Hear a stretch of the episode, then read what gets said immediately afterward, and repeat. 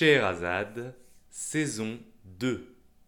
Après la magie du quotidien, le quotidien de la magie. Histoire Vincent Lecomte. Ce que vous allez entendre est une restitution sonore d'une histoire improvisée en direct sur YouTube à partir d'un lieu tiré au sort juste avant l'improvisation. Podcast présenté par le navire, compagnie culturelle. Le lieu de cette histoire était sous l'océan.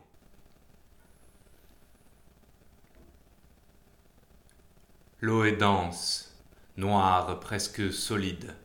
Rien qu'à la regarder, on frissonne, de froid et de peur. De froid, car on la devine glaciale, au-delà de toute limite et de toute raison on peine à s'imaginer immergé dans ces eaux noires et denses comme de l'encre, de peur car les abysses sont un vertige. Quiconque a déjà nagé en haute mer en pensant à ce qu'il avait sous les pieds connaît cette sensation. Perdu parmi les vagues, minces brindilles liées à la furie des flots, on se prend à être dérouté par ce vide insondable qui s'étend sous nos pieds et qui ne nous aspire pourtant pas par une quelconque chute. Toutes ces tonnes d'eau qu'abritent-elles Quel mystère, quel danger Va-t-il y avoir tout d'un coup une tentacule qui va surgir des profondeurs pour s'enrouler dans notre cheville et précipiter notre pauvre corps démuni tout au fond de l'océan? Va-t-il y avoir un requin, vous savez, comme celui-là qui est sur cette affiche célèbre, qui, dans un mouvement tout d'un coup vertical, va déployer sa grande mâchoire pour nous croquer la jambe? L'homme n'a jamais vraiment apprivoisé la mer. Il y croit, sans doute. Il pense que ces chalutiers au long cours peuvent lui permettre de dominer le monde marin. C'est un mythe il y a beaucoup trop d'eau, beaucoup trop d'espèces cachées. Parfois, on entend même des bruits dans les sonars qu'on ne sait pas reconnaître, signe que peut-être il y aurait encore quelques créatures mythiques qui vivraient dans les abysses et se cacheraient de la folie des hommes. Quoi qu'il en soit, et malgré toute notre technologie et notre orgueil, on se sent seul et démuni face à cette étendue qui n'est pas que bleue qui sait être verte et qui ici est noire. Les abysses sont un monde où sans doute l'homme ne pourra jamais poser le pied. La pression le réduirait instantanément à l'état de bouillie. Il a donc fallu inventer de prodigieuses machines de fer, un peu semblables à celles qu'on utilise pour aller explorer l'espace.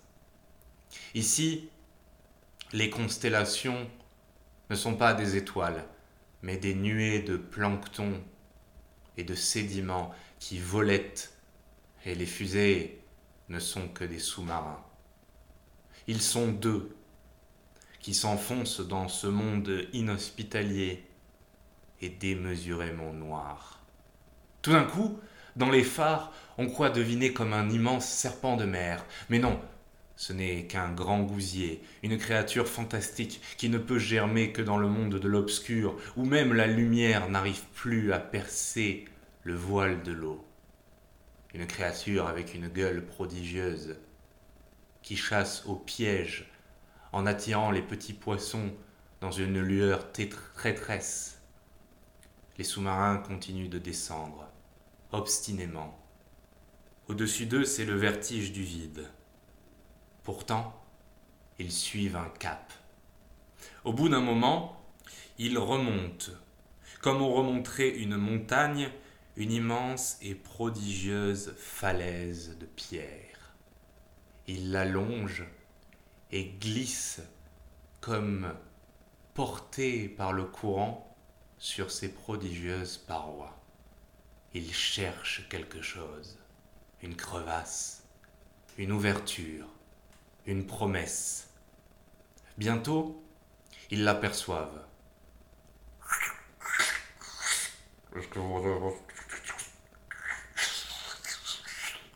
C'est là? Oui, c'est là. Cet ordre a suffi de confirmation. Parmi des radios craquetantes, on se passe des communications entre les deux sous-marins. L'un d'entre eux, comme grillant la politesse à l'autre, pénètre dans la crevasse et continue de monter dans une grotte immergée, craignant à chaque mouvement de courant de déranger un quelconque léviathan, bête prodigieuse qui, selon certaines écritures, pouvait avaler la lune. Autant dire le genre de personne qu'on n'a pas envie de croiser. Le sous-marin zigzague entre les stalactites et les stalagmites, formés ici par l'érosion et non par le travail des gouttes comme dans les grottes terrestres, et attend, patiemment. Au bout d'un moment, un petit module se détache. L'autre sous-marin est resté dehors. Il fait face au noir comme un gigantesque ennemi. Toutes les torpilles sont armées Armées, mon capitaine. Il semble comme menacer l'abysse. Mais rien ne sort. Il attend. Il attend quelque chose. Quelques semaines plus tôt, les journaux étaient en ébullition sur la planète entière. Sur tous les écrans de télévision, d'ordinateur, sur tous les journaux papier, sur tous les écrans de smartphone, dans toutes les radios, le même mot se répétait à l'unisson. Atlantide. On l'avait enfin trouvé, enfin découvert. À la faveur d'un sonar astucieux, on avait capté dans une prodigieuse montagne sous-marine des répercussions indiquant à n'en pas douter la vie. Qu'allait-on trouver? À l'intérieur, personne n'en savait rien, mais toutes les nations voulaient en être. À la course à la Lune et à Mars avait succédé la course à l'Atlantide.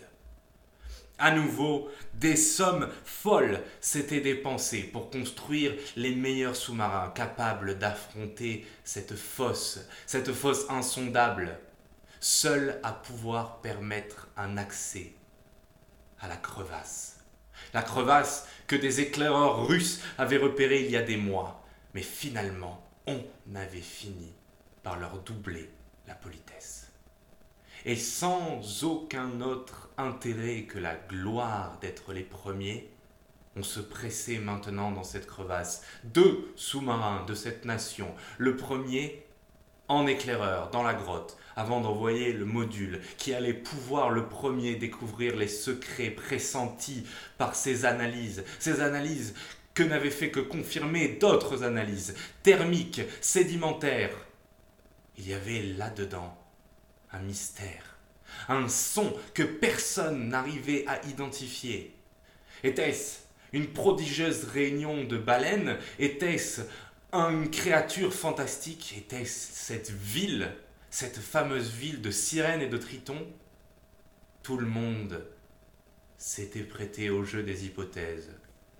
Et bien évidemment, l'Atlantide était ce qui faisait le plus vendre, alors c'est ce qu'on avait retenu.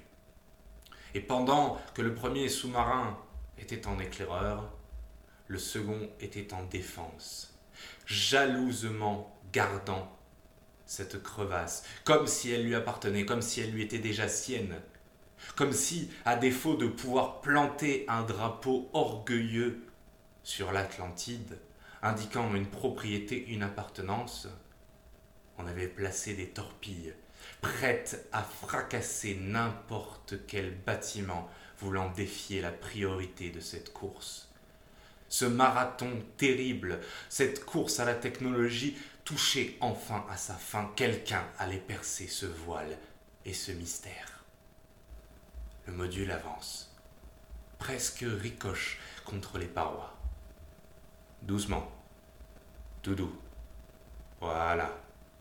L'homme parle comme à ses manettes, semble apprivoiser, dompter cet amas mécanique qui n'a pourtant rien de vivant.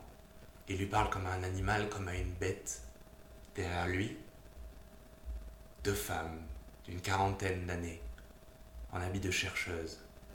Tous scrutent les parois, qui se rétrécissent à vue d'œil. C'est la raison pour laquelle personne n'a encore pu percer ce mystère. Car bien entendu, les Russes y sont y allés. Et au bout d'un moment, ils n'avaient plus de bâtiments suffisamment petits et suffisamment maniables pour passer la porte, la porte d'ivoire comme on l'appelait. Pourquoi? On n'en savait rien, on avait trouvé que ça faisait joli. La porte d'ivoire, c'était un long couloir, maigre et dangereux, où à chaque instant une roche coupante et traîtresse vous faisait risquer l'avarie. Tous les scientifiques du monde s'étaient alors usés à trouver ce module et ce module. Ensemble, ils avaient parvenu à le dompter. Tout doux. Voilà. Un peu plus à gauche, la respiration est coupée. On regarde. On vient de déboucher juste devant ce monde promis, ce dernier monde perdu du globe terrestre, à part peut-être le fin fond de l'Amazonie où subsistent les mythes et où on peut encore imaginer que vivent des dinosaures. Nous y voilà. C'est comme un prodige et c'est comme un mirage. Des palais faits de perles et d'ivoire des palais en coquillage, si finement ciselés que les tours semblent en écume, des algues comme des forêts, des lumières verdâtres et prodigieuses, créées par un... par quoi au juste? Un minerai? Une technologie inconnue? Un animal Peut-être? Et tout à la couleur du rêve, et les algues tanguent comme une prairie viendrait caresser le vent. Au bout d'un moment, ce qu'on prend pour un prodige architectural se révèle en réalité assez rudimentaire.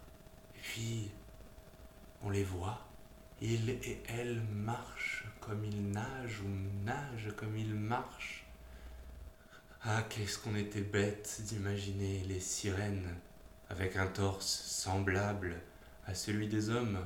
Cela n'avait évidemment rien de scientifique. Une peau pareille ne pouvait pas survivre longtemps. Ariel n'est qu'un mythe, et eux sont réels. Sont-ce des singes palmés aux grandes écailles? Des phoques à allure d'homme? Des kappas de la mythologie japonaise? Toujours est-il qu'ils sont là et qu'ils vous rendent bouche bée. Ils regardent le sous-marin. Ils s'en approchent comme on découvrirait une bête curieuse. Ils tapotent, les plus audacieux le mordillent et s'enfuient. Leurs grands yeux d'humanoïdes aquatiques tentent de percer le secret. Au bout d'un moment, ils tombent sur la vitre et ils s'enfuient comme une volée de harengs. L'espace d'un instant, les occupants du module initient une marche arrière. Et si, après tout, cette civilisation avait des armes? Et si, après tout, cette civilisation ripostait? Mais non. Les Atlantes ont simplement peur. Ils se demandent si cet artefact de métal n'est pas un requin. Et puis, qui sont ces gens qui leur ressemblent, mais qui n'ont pas d'écailles, et qui semblent si démunis et qui pourtant sont là. Alors dans l'eau s'initie un prodige, un prodige que captent tous les sonars des sous-marins, y compris ceux, véritables armadas, qui descendent en flèche et qui sont maintenant tout près du but, tout près de la course, et qui escrivent les torpilles, les torpilles du sous-marin restés en retrait. Quand tout d'un coup, tout le monde s'arrête car tout le monde l'a entendu, Venez écouter ça, capitaine. C'est un chant, un chant choral et immense, qui émane de tous les Atlantes d'un seul coup. Un chant porté comme une énigme. Est-ce un chant de bienvenue? Est-ce un chant de peur De peur terrible? Est-ce que cette civilisation accueille la peur en chantant comme manifestation de la plus grande terreur? Ou bien chantent-elles parfois, d'un seul coup, à l'unisson?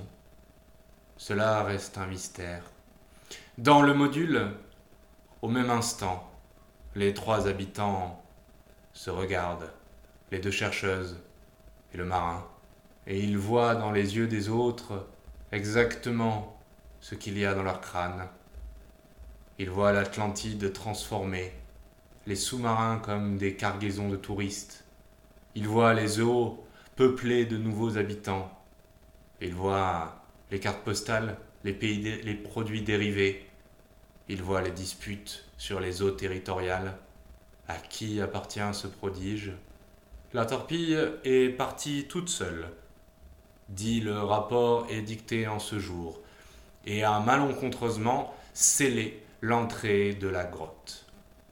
Le capitaine Herman, qui était à bord du module, assume complètement l'erreur qui a amené à cela. Il dit avoir euh, paniqué à la vue d'un très grand requin et avoir dégainé. Le capitaine Herman a été destitué. Les deux chercheuses se sont retrouvées dans un tout petit laboratoire à faire des travaux de fourmis. Aucun des trois n'a jamais connu la gloire. Tout ça à cause d'une torpille envoyée malencontreusement dans la mauvaise paroi à cause d'un prétexte stupide de requins ayant débarqué d'un seul coup et qu'on a confondu avec un module ennemi, et qui a refermé à tout jamais cet unique passage. Bien entendu, il y a eu une enquête, mais on a fini par l'abandonner tant les conclusions des trois occupants du module ont été unanimes. Il n'y avait rien d'autre dans cet endroit qu'une très très grande assemblée prodigieuse de baleines.